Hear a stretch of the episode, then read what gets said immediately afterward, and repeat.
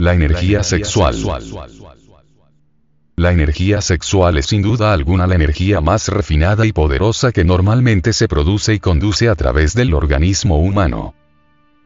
Todo lo que es el ser humano, incluyendo las esferas de su pensamiento, sentimiento y voluntad, es el resultado exacto de las distintas modificaciones de la energía sexual. Existen en nuestro cuerpo ciertos canales por donde normalmente circula esta energía. Y cuando ésta llega a infiltrarse en el delicado mecanismo de otras funciones, el resultado es el fracaso. En este caso interfiere con centros delicadísimos del organismo humano, y el sujeto se convierte en un infrasexual. Por eso es necesario saber manejar esta fuente de inmenso poder. A las gentes carentes de una profunda cultura sexual les es casi imposible el control o manejo de esta energía. Toda aptitud negativa que nuestra mente tome contra el sexo nos puede conducir directa o indirectamente a estas catástrofes violentas y destructoras de la energía sexual. Por ejemplo, el odio al sexo, sentirle asco o repugnancia, o despreciarlo o subestimarlo, el miedo al sexo, el cinismo sexual, el sadismo sexual, la obscenidad, la pornografía, la brutalidad sexual, etcétera, etcétera. Son algunos aspectos que nos pueden convertir en infrasexuales. Toda aptitud mental negativa hacia el sexo produce infiltraciones de esta poderosa energía en otras funciones psicológicas como la intelectual, emocional, motora o instintiva, provocando pavorosas hecatombes, cuyo resultado es la infrasexualidad.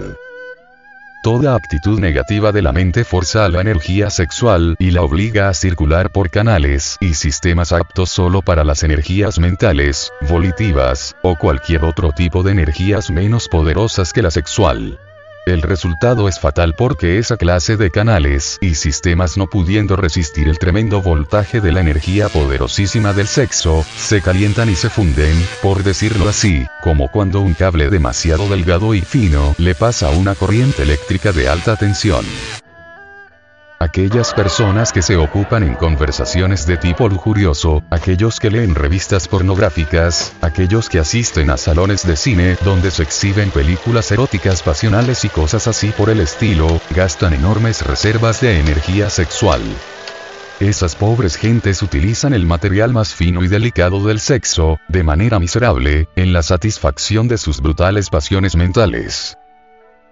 Está demostrado hasta la saciedad que la fantasía sexual produce impotencia de tipo psicosexual.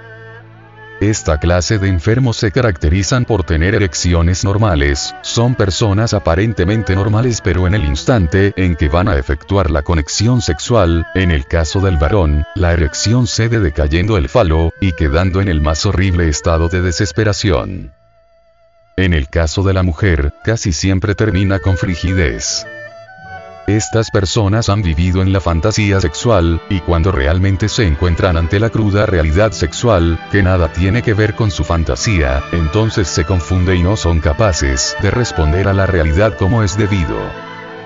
Un caso concreto de esta situación, entre otros, claro está, es el que ponen los psiquiatras en el caso de los masturbadores. La fantasía sexual es piedra de tropiezo para el correcto desenvolvimiento de esta energía en sus respectivos conductos de manifestación.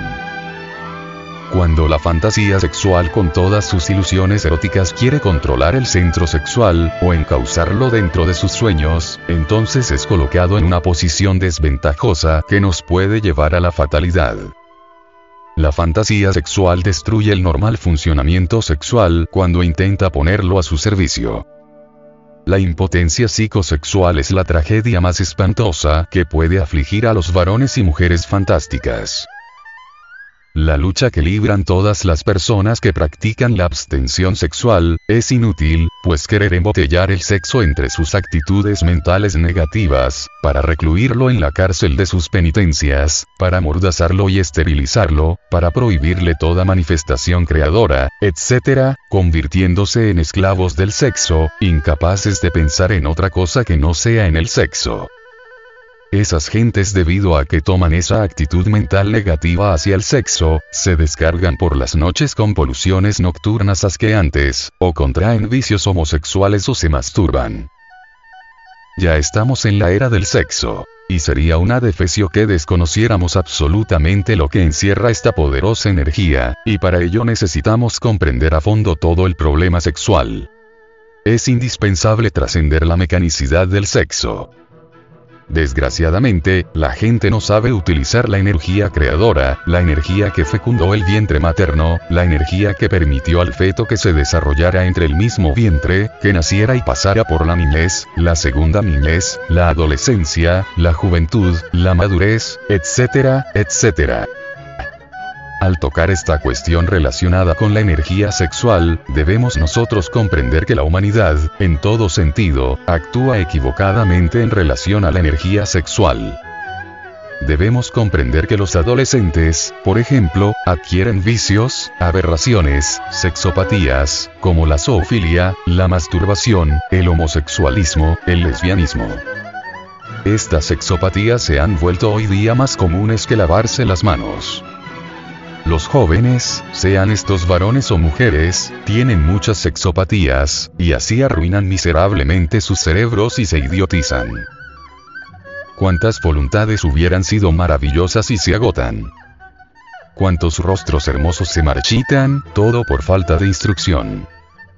Porque realmente, tanto varones como mujeres no reciben en las escuelas, en los colegios, etc la debida y científica instrucción sobre la cuestión sexual, y claro, el impulso sexual les hace sentir la necesidad de hacer uso del sexo, pero como no tienen una orientación, por lo común apelan a hablar con sus amiguitos, las jóvenes con sus amiguitas, y por ahí se inicia los vicios repugnantes de las sexopatías. Y esa es la desgracia de nuestra época. Así pues, los vicios y aberraciones que existen actualmente en relación con el sexo, son insoportables. Pero si pudieran los varones y las mujeres levantarse limpiamente, con una educación sexual perfecta, completa, todo sería distinto.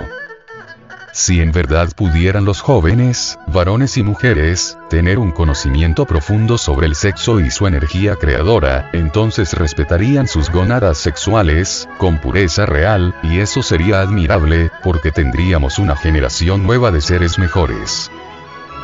El sexo en sí mismo es la función creadora más elevada. Empero, desafortunadamente, las gentes ignoran esto, porque en el mundo reina soberana la ignorancia.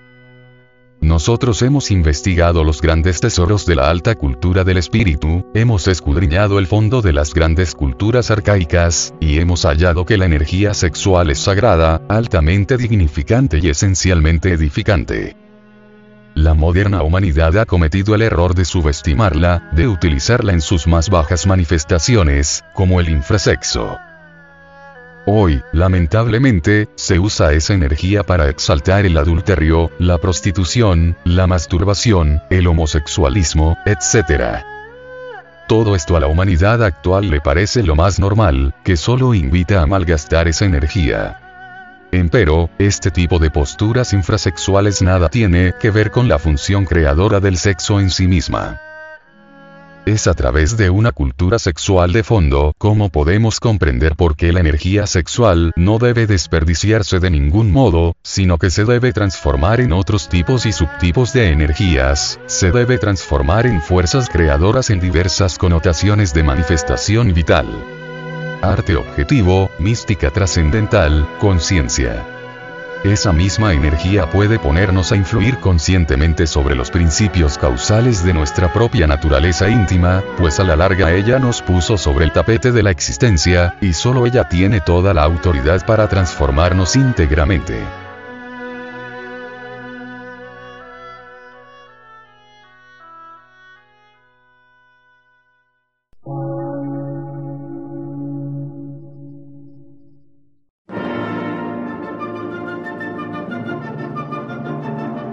Emisora, gnóstica, transmundial. Por una nueva civilización y una nueva cultura, sobre la faz de la Tierra.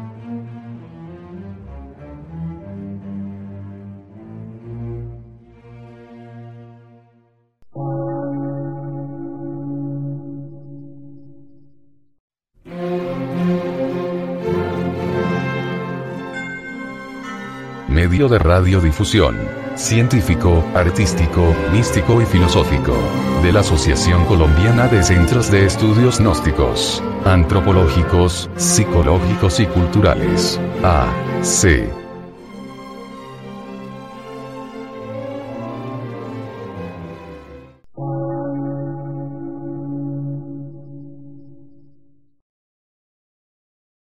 Lectura en movimiento. Difusión sin fronteras.